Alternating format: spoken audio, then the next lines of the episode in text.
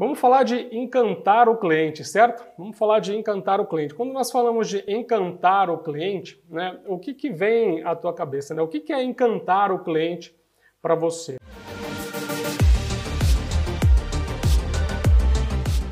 Encantar o cliente, na verdade, é fazer mais do que ele espera, certo? Encantar o cliente, no fundo, é surpreendê-lo, certo? É você fazer aquilo que ele não está esperando. Obviamente que surpreender o cliente, né? Quando a gente fala de encantar o cliente, a gente está claro que é surpreendê-lo, certo? É fazer aquilo que ele não espera. Porque aquilo que ele espera, basicamente, a gente não vai estar tá fazendo mais do que a nossa obrigação, digamos assim, certo? Basicamente, se ele já espera que a gente faça um bom atendimento, né, se a gente atenda às necessidades dele, se nós fizermos isso, ele vai ficar feliz, mas ele não vai ficar encantado, porque afinal de contas ele já está esperando aquilo, certo? Então, é fazer, vamos guardar isso, tá? Encantar é fazer o que o cliente não espera, tá? E, obviamente, fazer o que o cliente não espera é surpreendê-lo, tá? E nós vamos falar sobre alguns pontos importantes, essas sete atitudes importantes para surpreendê-lo.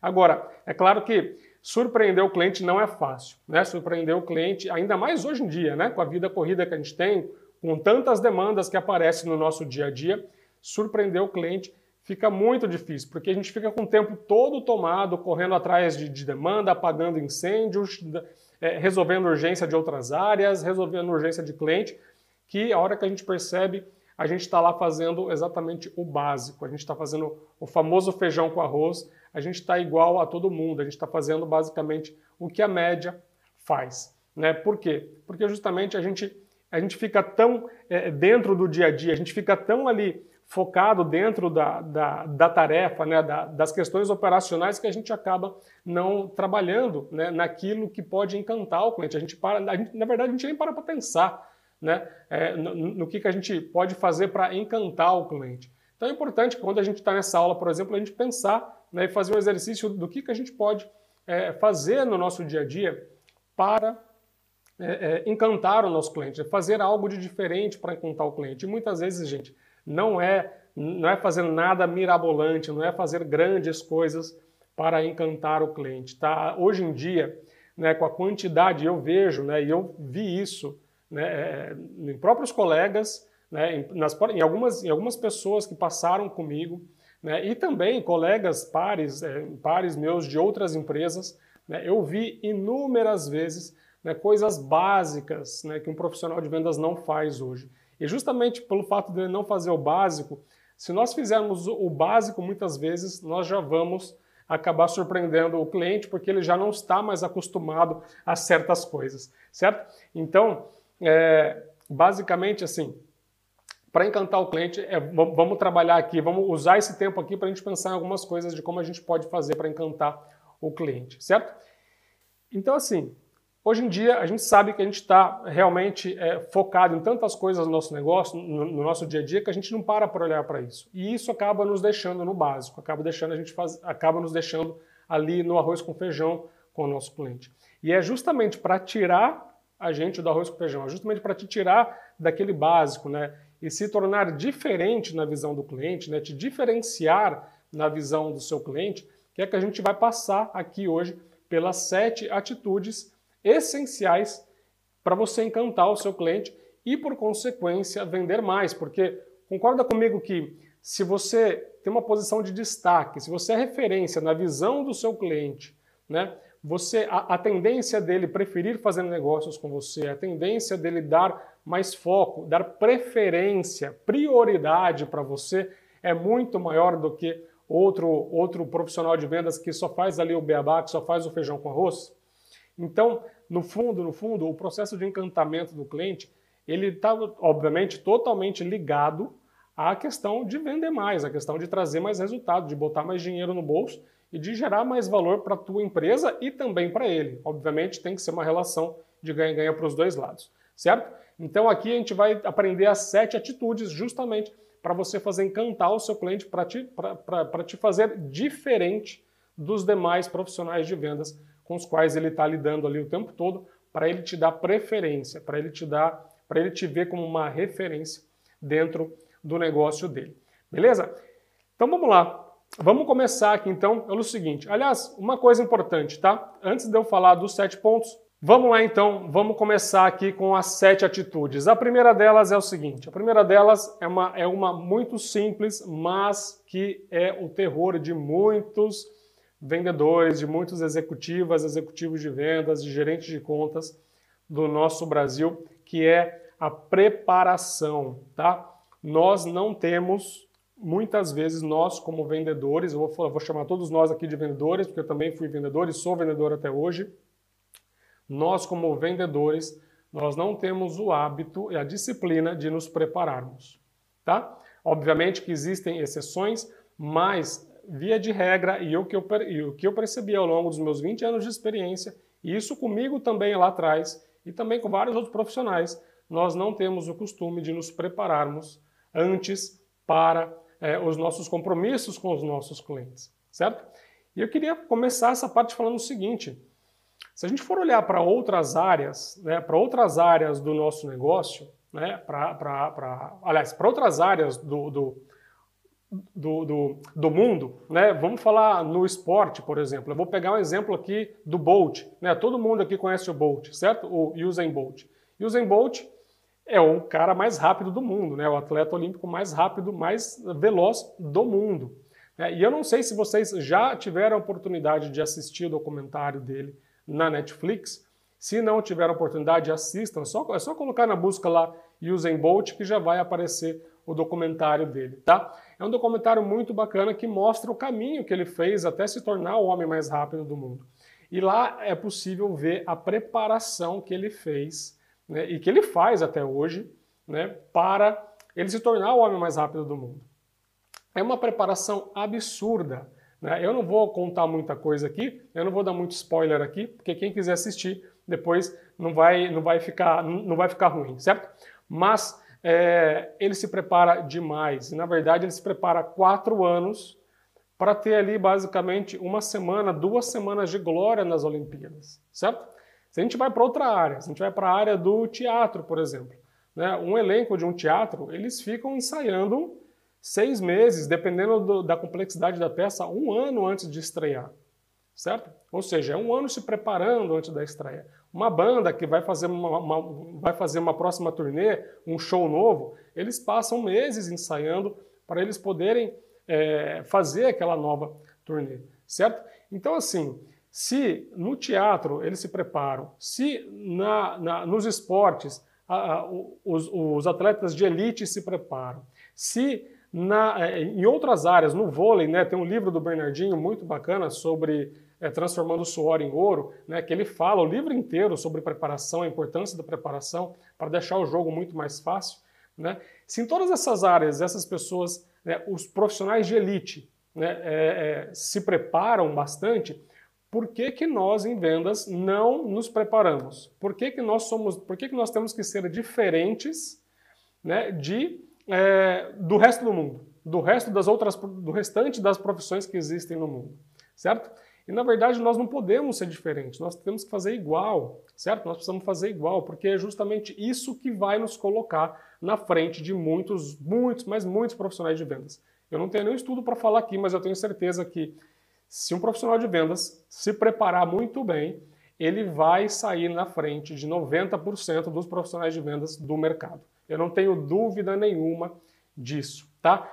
E quando a gente fala de preparação, eu quero falar de quatro, quatro problemas, é, quatro questões aqui. Preparação é o seguinte, eu vou dividir a preparação em quatro grandes tópicos, tá? Eu vou falar rapidamente sobre eles aqui. O primeiro tópico é pesquisar. Tá? Você precisa pesquisar o seu cliente, você precisa entender quem é o seu cliente. E quando eu falo pesquisar o cliente, eu, eu quebro essa pesquisa em três grandes blocos.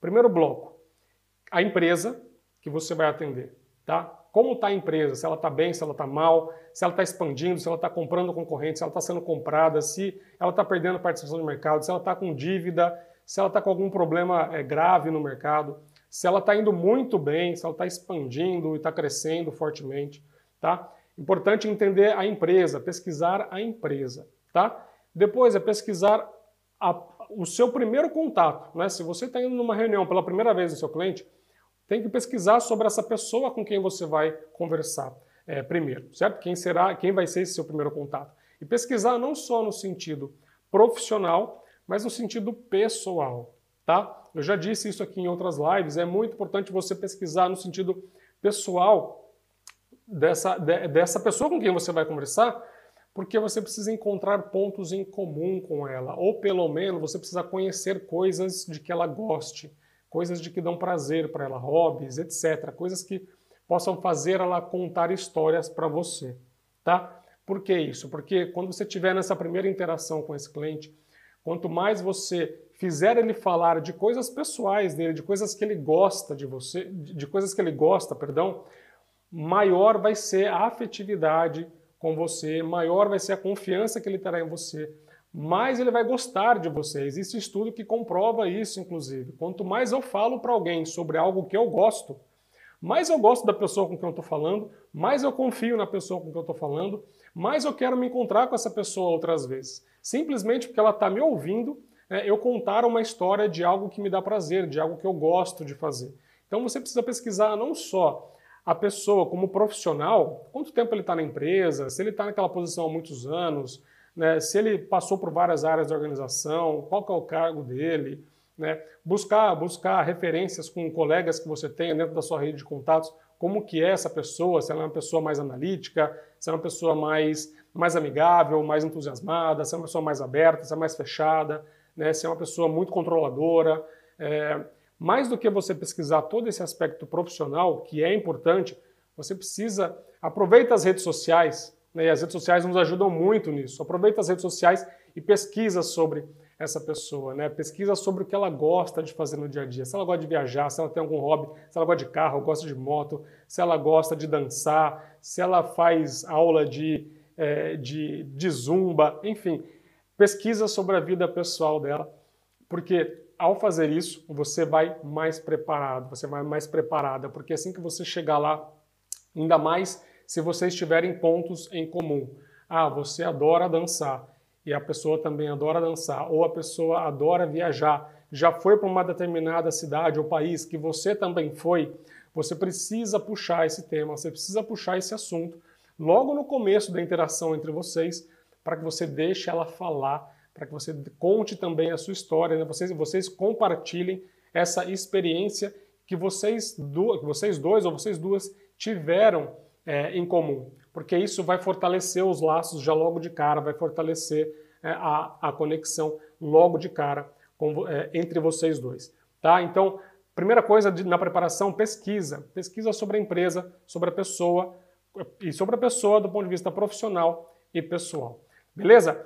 Depois que você pesquisar, você precisa estudar, tá? Tudo isso é dentro de preparação ainda, tá, gente? Você precisa estudar, tá? Você precisa se aprofundar no negócio do cliente. Quem são os concorrentes do seu potencial cliente?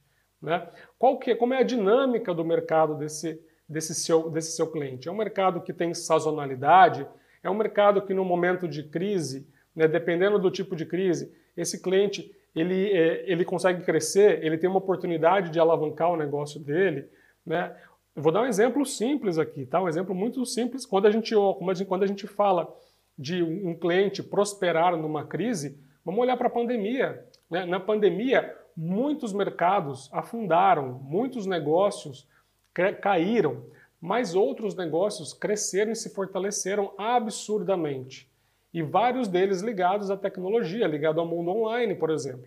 Né? Várias empresas de software, várias empresas né, que inclusive nos possibilita hoje conversar aqui à distância, essas empresas cresceram absurdamente, porque as pessoas foram para dentro de casa, tiveram que trabalhar dentro de casa, e isso fez com que o acesso, né, a, venda né, dessas empresas explodissem na época da pandemia. Então você precisa estudar o mercado do seu, do seu potencial cliente, entender a dinâmica desse mercado, como que funciona esse mercado. É um mercado que é, é muito dependente de crédito, é um mercado que é muito dependente do, de, um, de, um, consumo elevado, é um mercado é, que depende de outras variáveis. Né? Você pode mapear isso junto de pessoas é, é, é, que possam te ajudar dentro da sua empresa a, a entender a dinâmica de mercado desse seu potencial cliente, certo?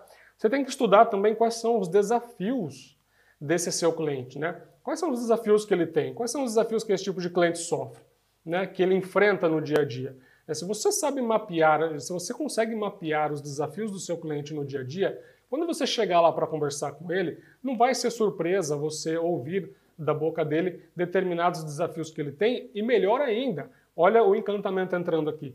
Você já pode se adiantar e já mostrar para ele que você entende o mercado dele, que você sabe quais são os desafios que ele enfrenta, que você sabe quem são os concorrentes dele, tá? Só o fato de você se apresentar como sendo essa pessoa que já sabe, que já estudou o negócio dele, já vai te colocar na frente de novo, de pelo menos 90%, 95% dos profissionais de vendas que existem no mercado, tá? Porque muita gente, ninguém faz isso. Pouquíssimos profissionais fazem isso atualmente, tá? Uma outra coisa que você precisa estudar, né? Você precisa estudar, e tudo isso que eu falei até agora do ponto de vista do seu cliente, mas você precisa estudar também do ponto de vista interno da sua empresa, os processos da sua empresa, o, o, o produto que você vende, ou o serviço que você vende. Né? Se você oferece um serviço para o seu cliente, que é um serviço bastante específico, que para você vender esse serviço para o seu cliente, você tem que envolver outras áreas importantes, tem que envolver, eh, tem que envolver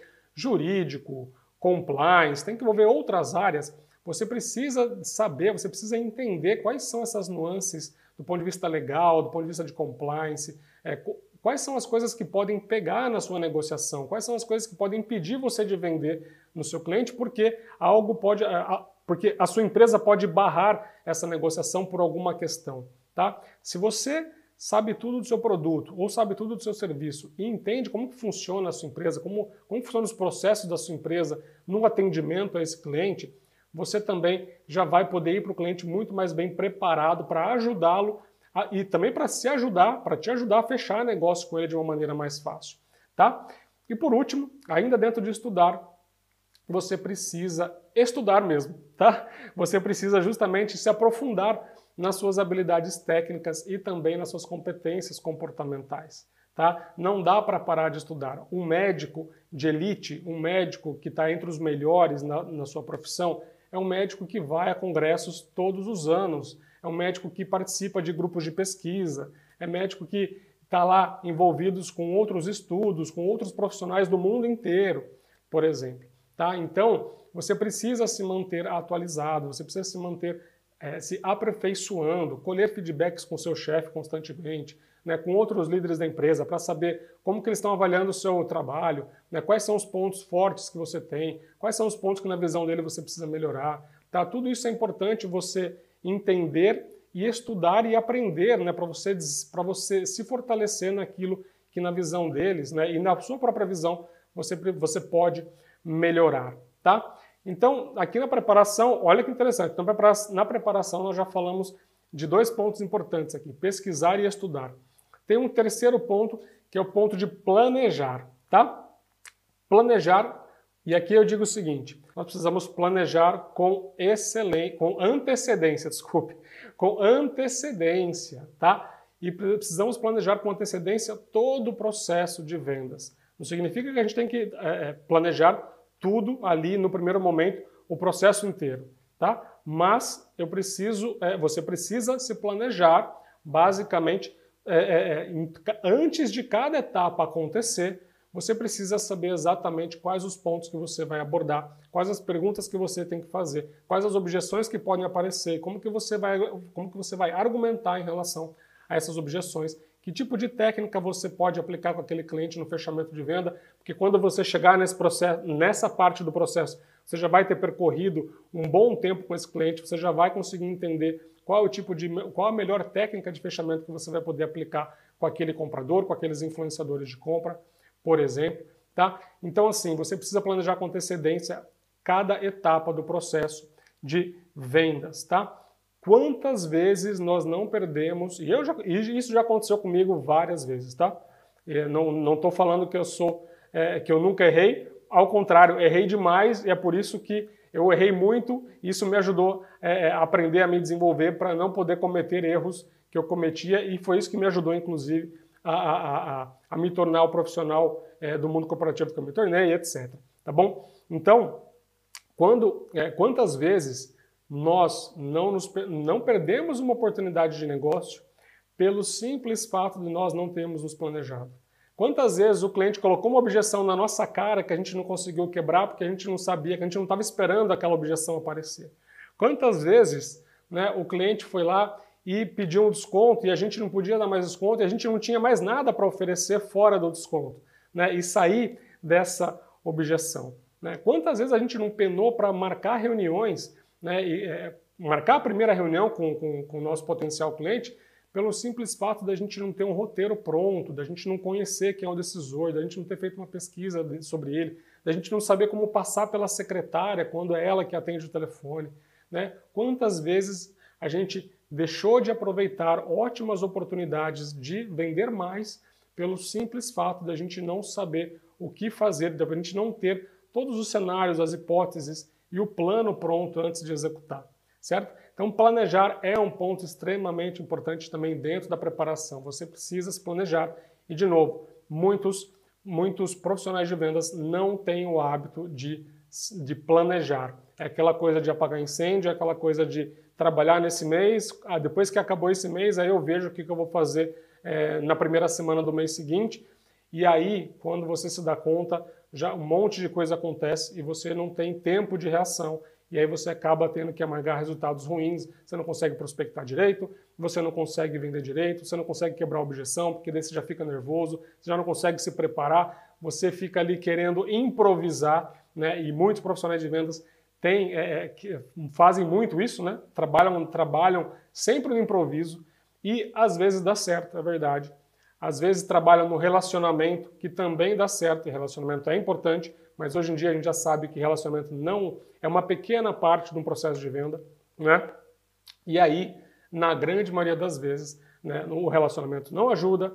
É, é, é, quando a gente vai ali querer improvisar, também não dá certo e a gente acaba perdendo muitos negócios, tá? Então, planejar é o terceiro ponto da preparação. Quarto e último ponto da preparação é praticar, gente. É praticar, é executar tudo aquilo que você se preparou, que você pesquisou, que você estudou, que você se planejou, aí você tem que praticar. Por quê? É praticando aí, é indo para o campo de batalha que a gente vai poder né, é, é, é, acertar e errar. E naquilo que a gente errou, a gente conserta para fazer melhor depois. Né? Aí a, a, a, excelência vem com a repetição, a excelência vem com, com você querer fazer um pouco melhor a cada dia, certo? E para isso, né, para que a gente possa fazer melhor a cada dia, a gente precisa ter feito alguma coisa no dia anterior. Se a gente não agiu, se a gente não fez, se a gente não entrou em ação, como é que a gente vai saber o que, que a gente precisa melhorar para fazer melhor no, no dia seguinte? Certo? Então, praticar, tá? Primeiro ponto aqui, então, que a gente cobriu, a primeira atitude de um profissional de vendas para encantar o seu cliente é se preparar, tá? Tudo isso que eu falei aqui vai te ajudar a encantar o seu cliente, ok? Então, Beleza, essa é a primeira, a primeira parte aqui, a, a, a primeira atitude, na verdade, da, da, da, dentre essas sete que nós vamos abordar aqui, ok? E essa realmente foi a, a mais demorada e a que toma realmente mais tempo. Bom, vamos lá, gente. Então, continuando aqui, o segundo pilar, tá? O segundo, a segunda atitude, aliás. A segunda atitude é muito, muito, muito importante. Eu já falei, já mencionei isso em outras lives aqui. É justamente a proatividade, tá? Proatividade. Não tem coisa melhor para surpreender um cliente quando você faz algo que ele não espera que você vai fazer, né? E ainda mais quando esse algo que você faz é para ajudá-lo a entregar algum indicador que ele é cobrado dentro da empresa ou para ajudá-lo a vender mais, né? Ajudá-lo a gerar resultado para o negócio dele, tá?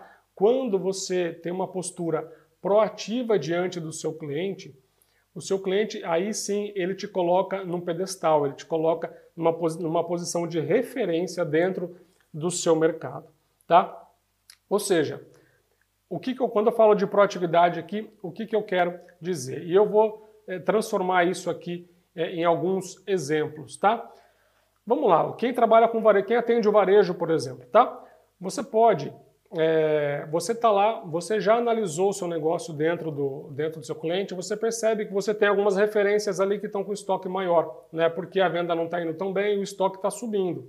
Tá? Antes dele chegar, antes dele te abordar e antes dele de, de falar para você, olha, é, olha meu amigo, olha minha amiga, eu cara, seu, os estoques aqui desse, dessa, dessas referências, desses itens estão aumentando demais, eu preciso que você faça alguma coisa aqui para me ajudar a reduzir senão eu não vou conseguir, daqui a pouco esse estoque vai ficar muito alto, eu não vou conseguir comprar o que você precisa, o que você, na verdade, o que você quer, a sua, a sua meta, etc.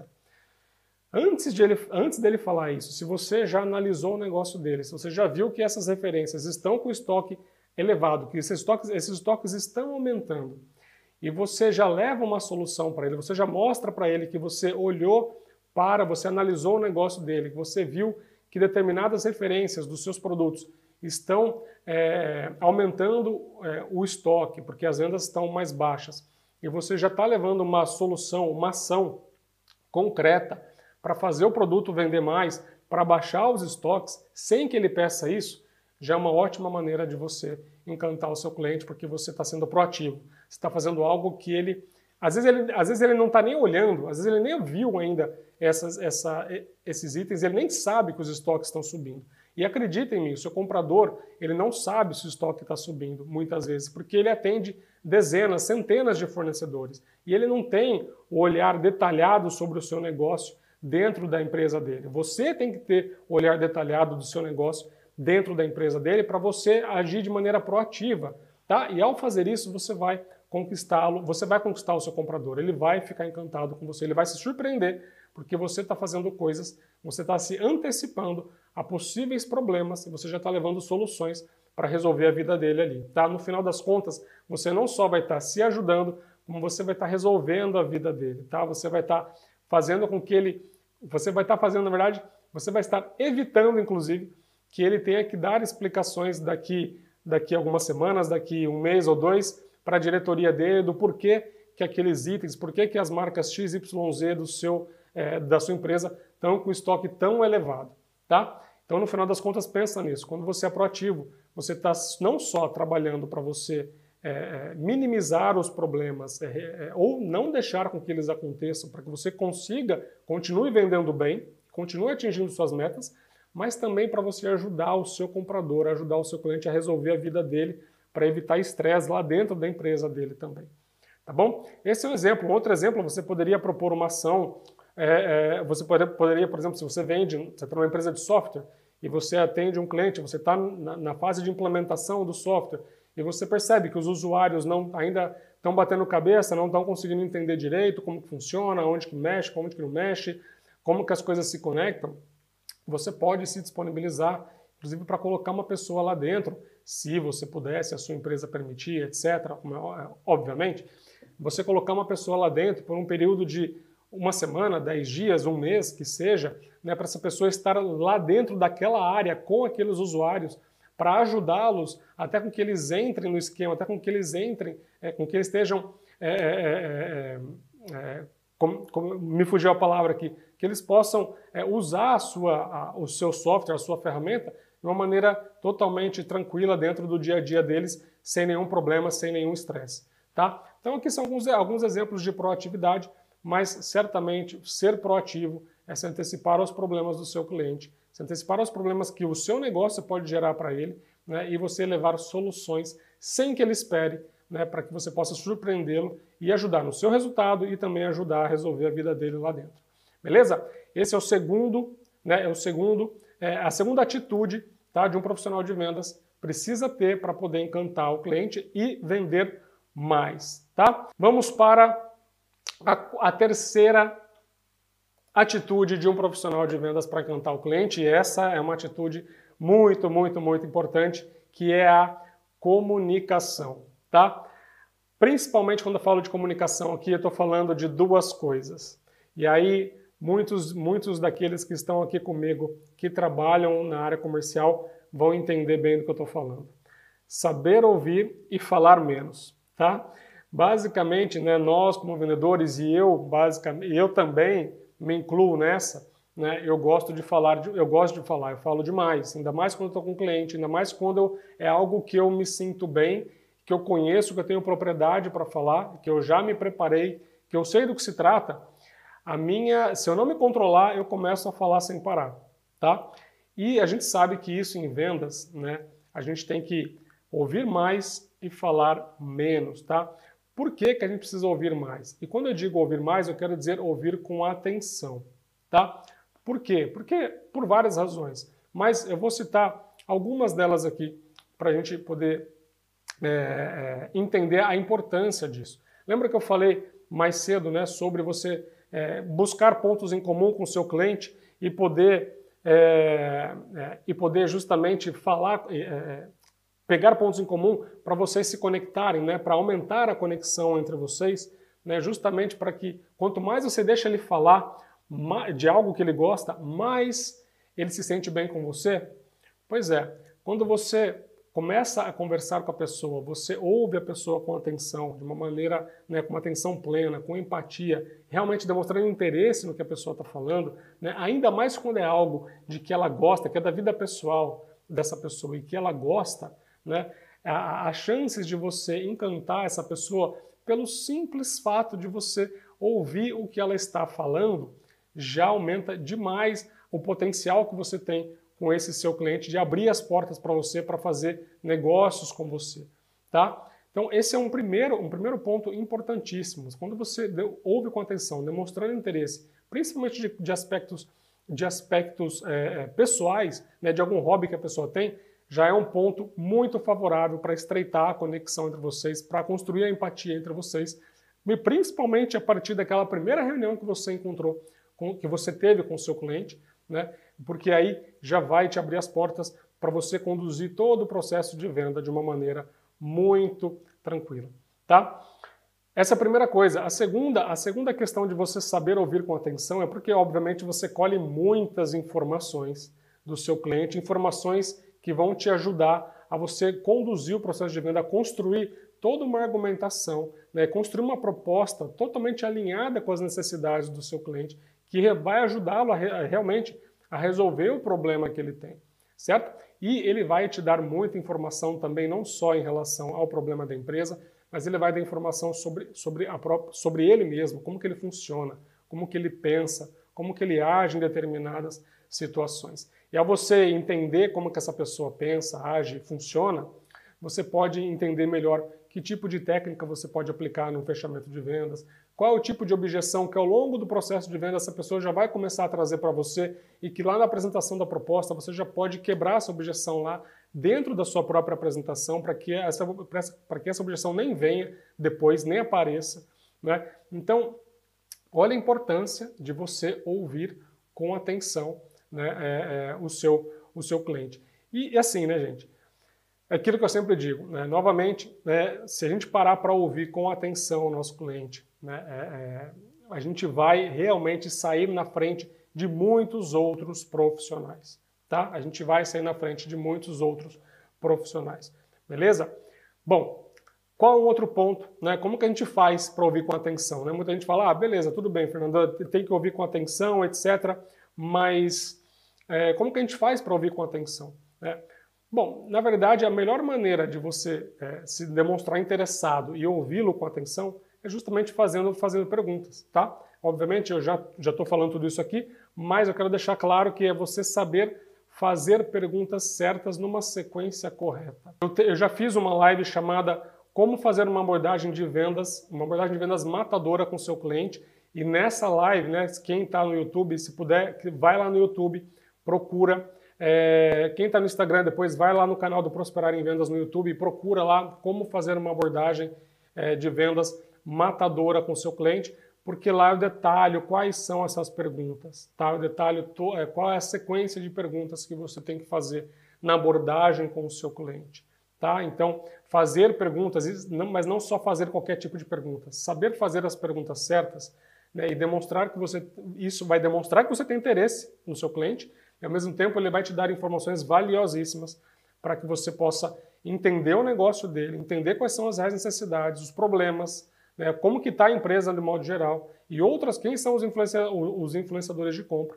Uma série de questões importantes para quando você levar a sua proposta, sua proposta esteja exatamente dentro daquilo que ele te, é, que ele, que ele te passou, ok?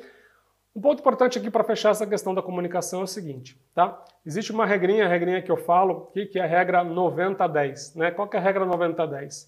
90% do tempo é o cliente que fala, 10% do tempo somos nós que falamos. Tá? Obviamente que isso não vale para todas as reuniões. Quando a gente vai para uma reunião para a gente apresentar a nossa proposta, obviamente a gente vai falar muito mais.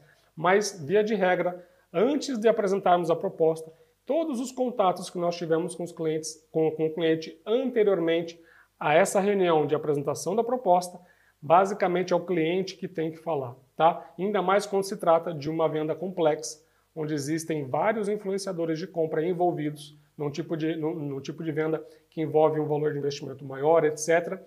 Você precisa ouvir todos, todos esses influenciadores e aplicar essa regra 90-10, tá bom? Eu não vou entrar muito em detalhes aqui, porque realmente, quem puder, eu convido a ir é, é, até ao, canal do YouTube depois, no canal do Prosperar em Vendas, porque lá tem né, uma live de uma hora e meia, uma super aula, falando tudo sobre como fazer uma abordagem matadora no seu cliente, inclusive passando por essas perguntas e passando por vários outros aspectos importantes né, dentro do processo de venda para se fazer uma abordagem é, da maneira correta e efetiva do seu cliente. Tá bom? Beleza, então, terceiro, terceira atitude, comunicação. A quarta atitude, que é a experiência. Tá? E é o seguinte, aqui você precisa pensar no seu mercado como que você pode oferecer uma experiência inesquecível para o seu cliente, tá?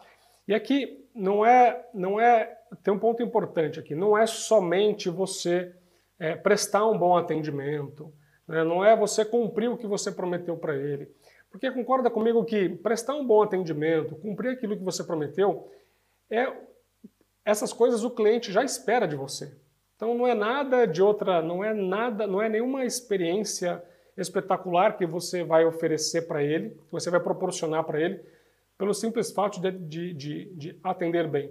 É claro que atender bem vai te colocar na frente de muitos concorrentes, sim, porque, como eu já disse no começo dessa live, tem muito vendedor, tem muita, muita, muita vendedora, muita executiva, executivo de vendas que simplesmente querem chegar no cliente, resolver a vida deles logo, não estão se importando com o cliente e o cliente percebe disso, percebe isso e obviamente se o cliente puder escolher entre fazer negócios melhores com uma pessoa que atende bem, que, que, que o atende bem e uma outra que não está nem aí para as necessidades dele, que só quer resolver a vida dele, só quer resolver a vida do vendedor e deixar o cliente na mão, né? Obviamente que o cliente vai preferir fazer negócios melhores e maiores, inclusive, com aquele vendedor ou com aquela vendedora que presta um bom atendimento. Mas isso não é oferecer uma experiência, uma grande experiência. Né? Quando a gente fala de experiência, algo é aquele efeito, é aquele efeito uau, né? aquele efeito que o cliente fala, caramba, velho, puta que, que negócio, por essa, por essa eu não esperava. Sabe? Quando o cliente tem esse tipo de reação, aí sim você está realmente oferecendo uma experiência é, diferente para o seu cliente. Tá? Agora, uma experiência pode ser algo maior, mas também pode ser em coisas pequenas no seu dia a dia, tá? coisas menores no seu dia a dia. Eu vou dar um exemplo aqui de uma coisa que aconteceu na minha época, que obviamente não foi, não foi por iniciativa minha, é, única e exclusivamente, e vocês estão aqui vão entender o porquê, tá? mas foi uma baita experiência para o cliente, o cliente nunca mais esqueceu aquilo e aquilo me abriu as portas demais para executar várias coisas dentro do meu cliente. Quando eu trabalhava na Johnson, né, nós fizemos uma promoção, uma promoção que era é, a promoção Gold Letra, né, que era uma promoção junto com a Fundação Gold Letra do Raí.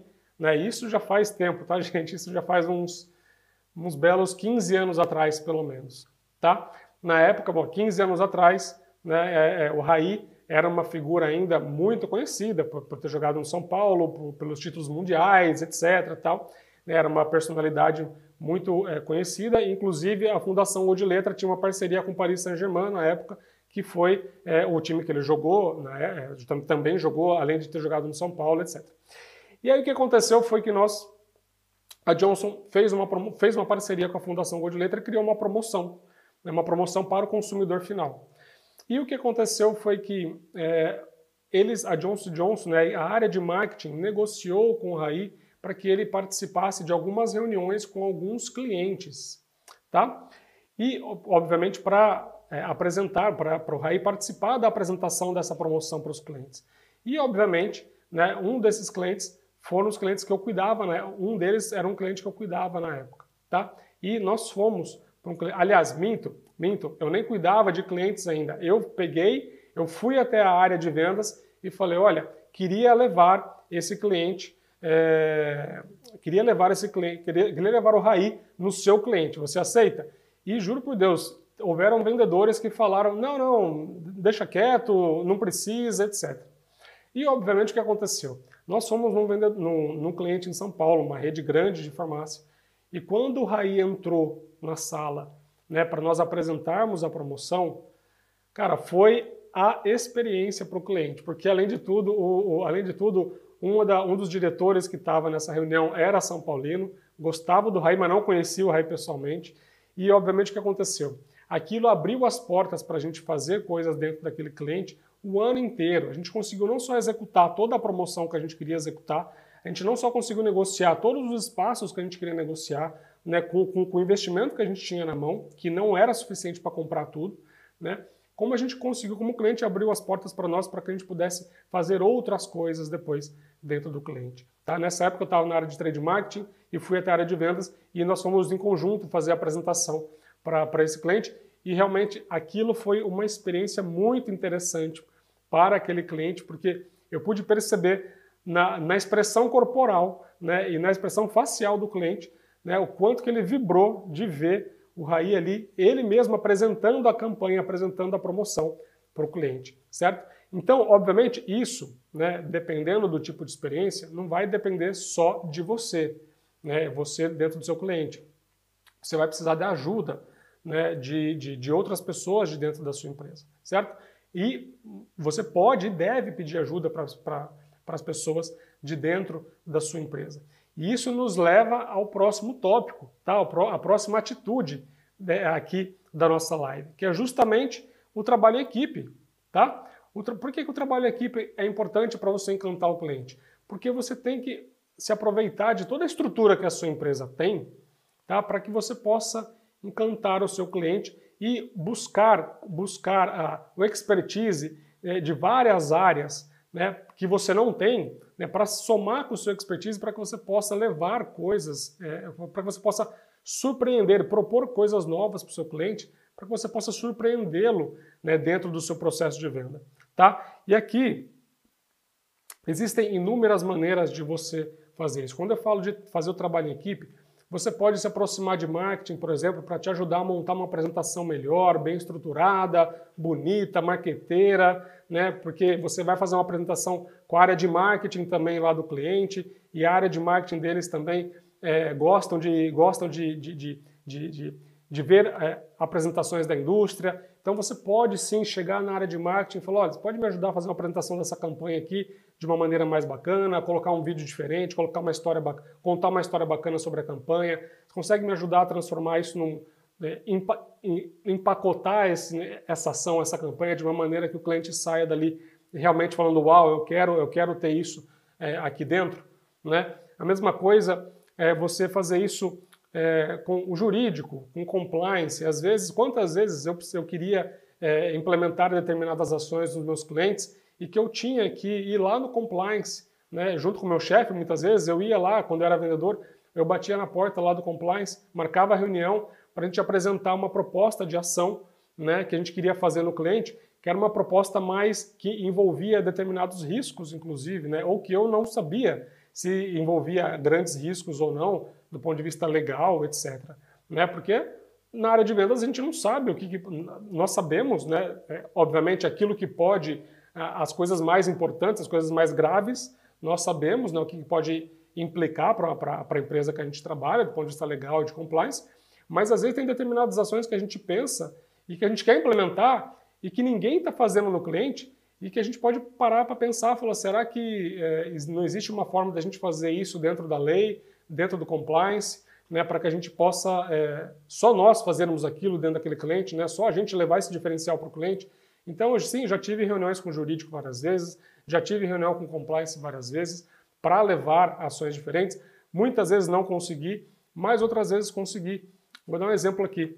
Quando eu trabalhava com ATC, produtos isentos, é, medicamentos isentos de prescrição, nós implementamos um tipo de ação em que a gente dava uma espécie de brinde né, é, junto com um medicamento OTC. E que, e, e que né, no mercado em geral, é, o que se falava é que não podia fazer isso.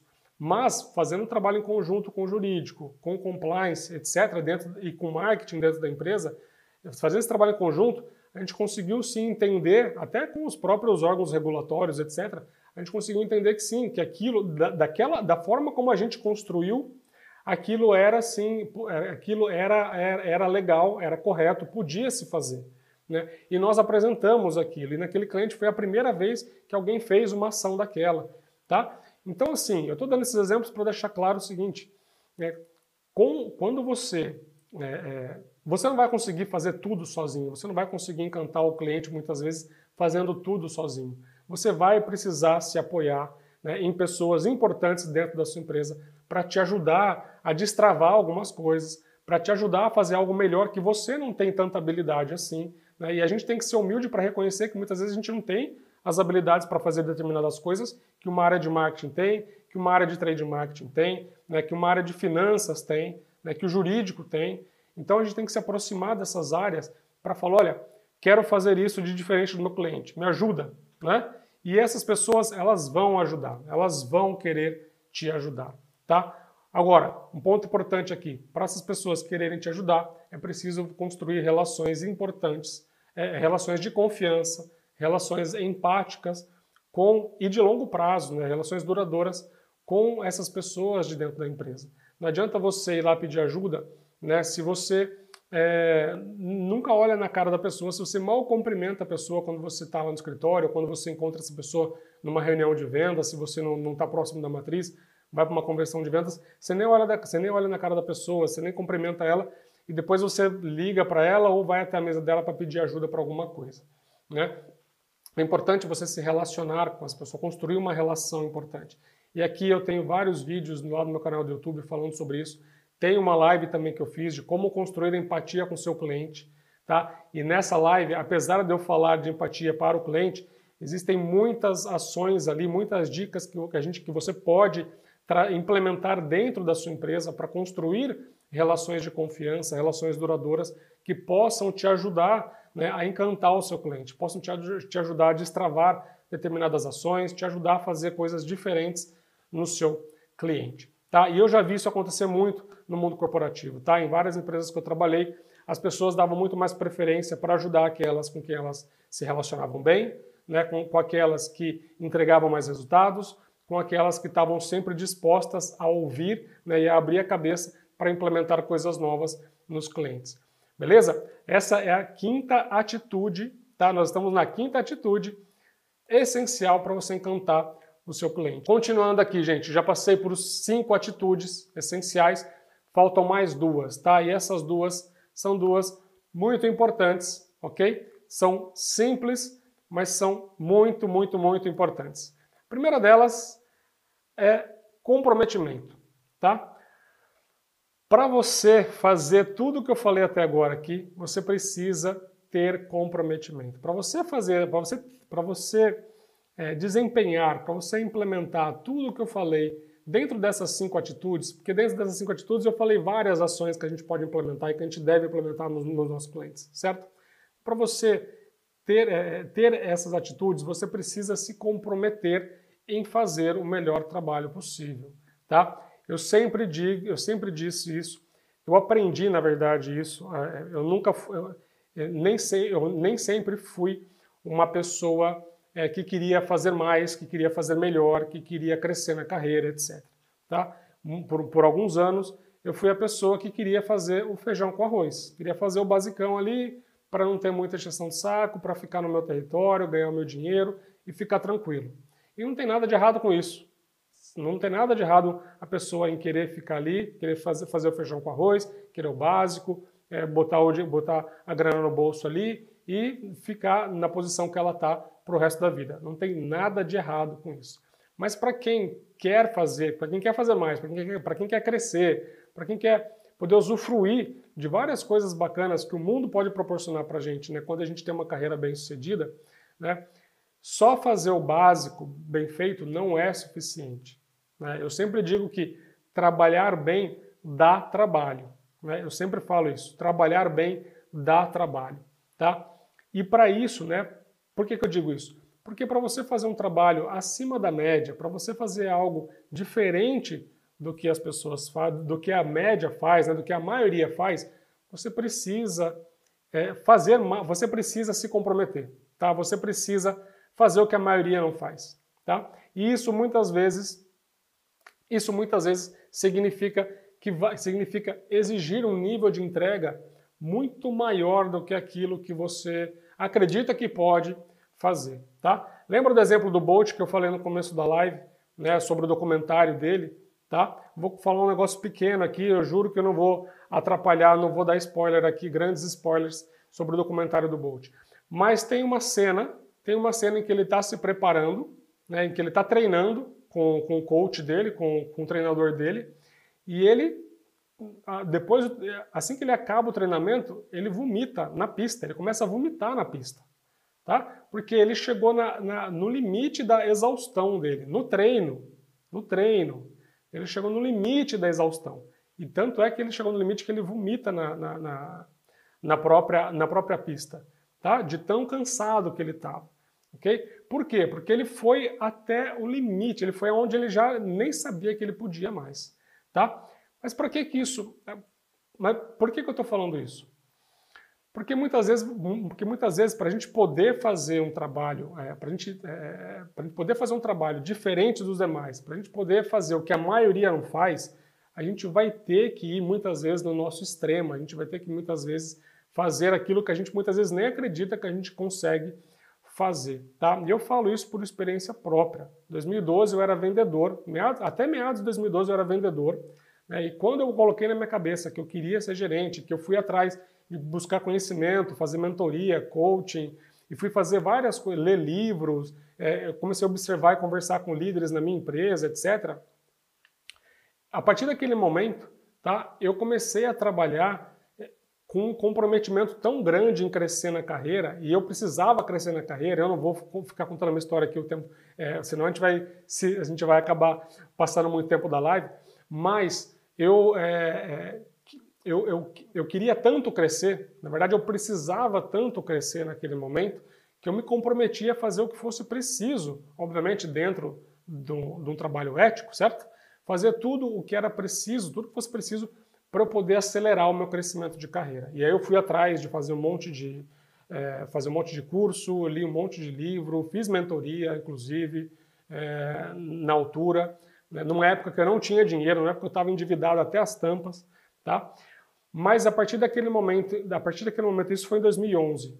A partir do momento que eu coloquei esse comprometimento na minha, na, que eu assumi esse compromisso comigo mesmo, de que eu queria crescer na carreira, de 2012 até 2018, em seis anos, eu saí da posição de vendedor e cheguei na posição de diretor de uma unidade de negócios na Pfizer, e aqui, aqui em Portugal, onde eu moro hoje. Em seis anos, quando eu entendi o que, que eu precisava fazer quando eu entendi qual era o processo que eu tinha que seguir, né? É, e quando eu coloquei na minha cabeça, eu assumi o compromisso para mim de que eu ia fazer o possível e o impossível para isso acontecer, depois que eu entendi o caminho, aí sim a minha carreira realmente começou a, a evoluir rapidamente, tá? Mas para isso, sim, é verdade, cara. Eu fiquei é, muito muitas muitas vezes eu trabalhei até de madrugada, trabalhei de fim de semana, engoli muito sapo, Passei, passei nervoso, estresse em fazer apresentações em inglês, em fazer é, reuniões com gringo, sendo que é, com, com o presidente global que veio visitar o Brasil, etc. Mas muitas dessas vezes eu levantava a mão e falava assim, ó, pode trazer ele aqui, vamos levar ele nos meus clientes, não tem problema, eu vou, vamos junto. E eu me dava medo, para não falar outra palavra aqui, me dava medo, eu ficava com frio na barriga, suava frio, mas eu sabia que tudo isso ia me ajudar. Eu sabia que tudo isso ia me ajudar. Né? Não vou dizer que foi fácil, obviamente não é fácil, mas isso exige comprometimento. E quando você trabalha bem, e trabalhar bem, como eu já disse, dá trabalho, as coisas acontecem para você. Né? E quando você faz tudo isso, isso transparece para o seu cliente. Né? Isso transparece para o seu cliente porque ele percebe que você está dando o seu máximo para gerar valor para ele, para gerar resultado para ele. Porque tudo isso que eu estou falando aqui, quando eu falo de comprometimento, não é só comigo, né? é o comprometimento comigo, com a minha empresa e com os meus clientes, porque afinal de contas não adianta eu não ter comprometimento com o meu cliente, porque se eu não conseguir gerar resultado com o meu cliente, eu não vou ter resultado. Se eu não tenho resultado, eu nem posso nem começar a conversar sobre a promoção, sobre crescer na carreira, certo? Então, quando eu falo de comprometimento, eu estou falando de tudo isso, de você assumir um compromisso com você mesmo, de você querer fazer mais e melhor. Não vai ser fácil, com certeza, tenho certeza absoluta disso. Vai perder noites de sono, vai ter que acordar de madrugada, vai ter, vai ter frio na barriga, estresse, medo, tudo, mas assim, vale a pena. E quando você se compromete, quando você começa a entregar um trabalho de valor para o seu chefe, um trabalho de valor para a sua empresa, para a alta liderança da sua empresa, e um trabalho de valor para os seus clientes, não tem como você não encantá-los todos. Né? Eu estou falando de encantar clientes aqui na live, mas quando você faz isso, você não encanta só o seu cliente. Você encanta todos que estão à sua volta. Você encanta o seu cliente, você encanta o seu chefe, você encanta o seu, a alta liderança da empresa, que você começa a ser notado por eles. Você encanta os seus pares, os seus pares começam a te ver como uma pessoa que, é, que faz as coisas diferentes, uma pessoa que pode, é, que pode assumir uma posição maior dentro da organização. Eles começam a te enxergar como uma pessoa diferente dentro, dentro da equipe, certo? Então, comprometimento é uma atitude essencial para você poder é, é, é, encantar o seu cliente e aqui nesse caso não só o seu cliente, mas também o seu, é, o seu chefe, a alta liderança da empresa e os colegas da organização como um todo, certo? Por que, que alguns se comprometem, por que, que alguns poucos se comprometem e outros, muitos, não se comprometem, tá? Porque aqueles que se comprometem têm entusiasmo e têm paixão naquilo que fazem, tá? Por que, que eu estou falando isso? Essa é a nossa, a nossa sétima e última atitude, tá? Entusiasmo e paixão naquilo que fazem. Por isso que essas pessoas se comprometem. Porque quando você se a pessoa trabalha com entusiasmo, se ela trabalha com paixão né, naquilo que ela faz, né, nas mais de oito horas, nas mais de oito horas por dia, a gente trabalha muito mais do que oito horas por dia, certo? Se a, se a, pessoa faz isso com vontade, se ela gosta do que ela faz, né, além dela, é, além de ser prazeroso para ela, né, ela vai transparecer isso para outras pessoas. Né? Quando você está dando o seu 150%, quando você está dando o seu o seu, como a gente fala em inglês, né, o seu extra mile, a sua milha extra, né, quando você faz isso, as pessoas que estão ao seu redor percebem isso. Né, e não tem nada mais contagiante do que uma pessoa entusiasmada ao seu lado. Se você entra numa loja para ser atendido por uma pessoa que está mal-humorada, está triste, está cabisbaixa, mal fala com você, ou dá aquele aperto de mão né, com, com, com, mão de alface, né, você não vai ter vontade de comprar dessa pessoa. Mas, mas se você chega numa loja, a pessoa te recebe com um sorriso, a pessoa está feliz de te encontrar, começa a conversar com você, bater papo, e dar risada, e faz piada, e não sei o quê. Cara, você vai sentir muito mais envolvido com essa pessoa, você vai estar tá muito mais feliz, você vai ter vontade de estar tá ali com aquela pessoa. Né? E quem trabalha com entusiasmo, quem trabalha com paixão, né, transparece isso, e isso acaba contagiando e encantando as pessoas que estão ao seu redor. É claro que né? Obviamente, para você trabalhar com entusiasmo e com paixão, você precisa ter muito bem definido uma palavrinha aqui muito importante, que é o seu propósito, tá? Se você acorda todos os dias de manhã sem saber por que, que você está acordando todos os dias de manhã, eu tenho certeza que você vai sofrer, né? Ou a pessoa que trabalha sem propósito, que acorda todos os dias de manhã, né? ela vai acordar todos os dias e ela vai sofrer por aquelas oito horas que ela está trabalhando no dia. Né? Ela vai sofrer no domingo à noite, quando estiver ouvindo a música do Fantástico, ou quando ela já começar a entrar no começo da noite, que ela já, já começa a perceber que fim de semana está acabando, que segunda-feira vai começar e ela vai ter que voltar para aquele, é, aquele trabalho chato, para aquele tipo de coisa. Né? Então, se você não tem muito bem definido o seu propósito, isso obviamente vai minar o teu entusiasmo, vai minar a tua paixão pelo aquilo que você faz. É por isso que é importante você saber né, qual é o seu grande porquê, né? por que, que você faz o que você faz, né? por que, que é importante você fazer o que você faz.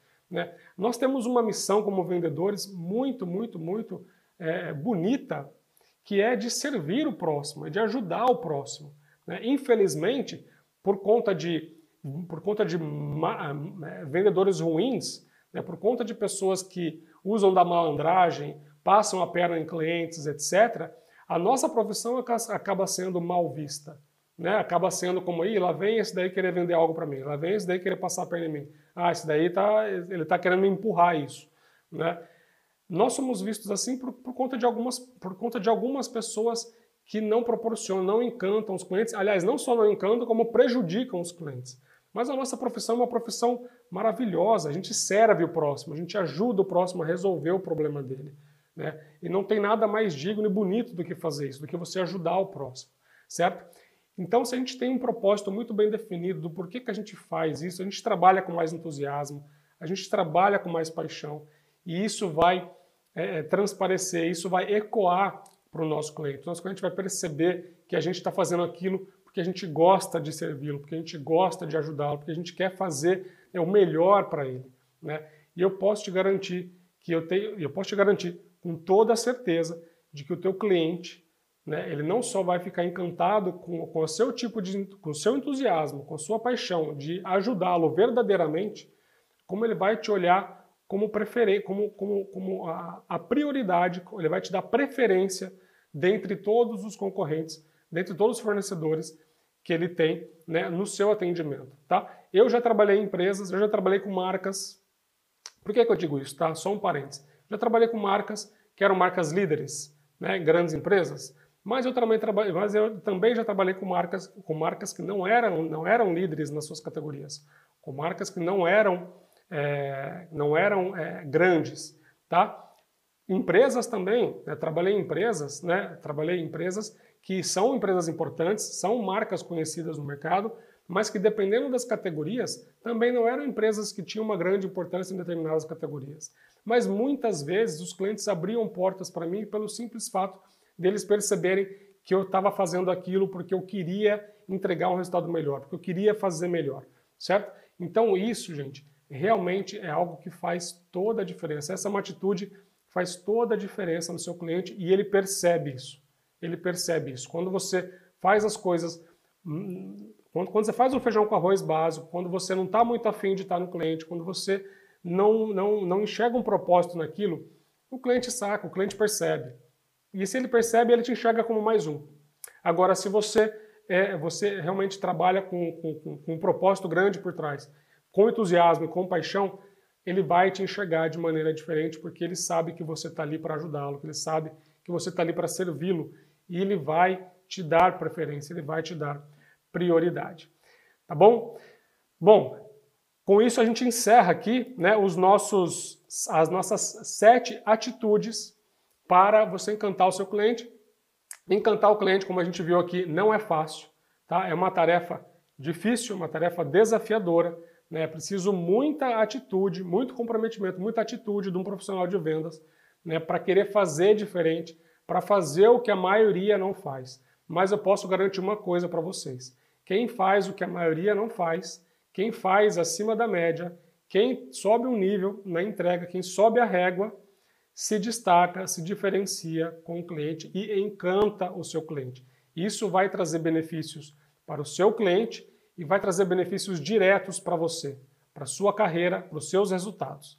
Tá? Então, é, o que eu recomendo aqui, o que eu queria deixar para vocês como mensagem final, é para vocês incorporarem essas sete atitudes no dia a dia de vocês, para vocês implementem isso no dia a dia de vocês, né? para vocês é, coloquem isso, anotem isso no, no, no, na, na, nas notas ali do, do, do, do seu celular, para que você não esqueça dessas atitudes, porque isso realmente vai te ajudar demais a encantar o seu cliente e no final do dia nós queremos encantar para servir bem, mas para também vendermos mais, colhermos melhores resultados, para que no futuro a gente possa também pleitear novas posições, crescer na carreira e ter uma vida profissional é, bastante promissora e próspera. Eu tenho um canal no Telegram, que é um canal chamado Vamos, é, Vamos com Tudo Prosperar em Vendas, que é um canal onde eu coloco, é, onde eu sempre disponibilizo né, um e-book com resumo das lives que eu faço todas as terças-feiras às 19 horas. Tá? Por favor, eu peço que deixa o like de vocês no Instagram, no YouTube. Quem está no YouTube, se inscreva no canal, ativa as notificações, compartilha, né, compartilha é, com, seus, com seus colegas, né, com seus colegas de vendas. Quem está no Instagram também, né, compartilhe o nosso perfil com, com, com, outros colegas de vendas que vocês tenham, né, para ajudá-los também, né, para participar conosco, é, conosco para também que eles possam ter acesso a esse conteúdo, que é um conteúdo de muito valor, né, um conteúdo riquíssimo para ajudar é, o profissional de vendas B2B que quer estar na elite, que quer estar acima da média, que quer realmente é, vender mais, colocar mais dinheiro no bolso né, e ter uma vida é, mais próspera. Beleza, gente? Muito obrigado a todos vocês.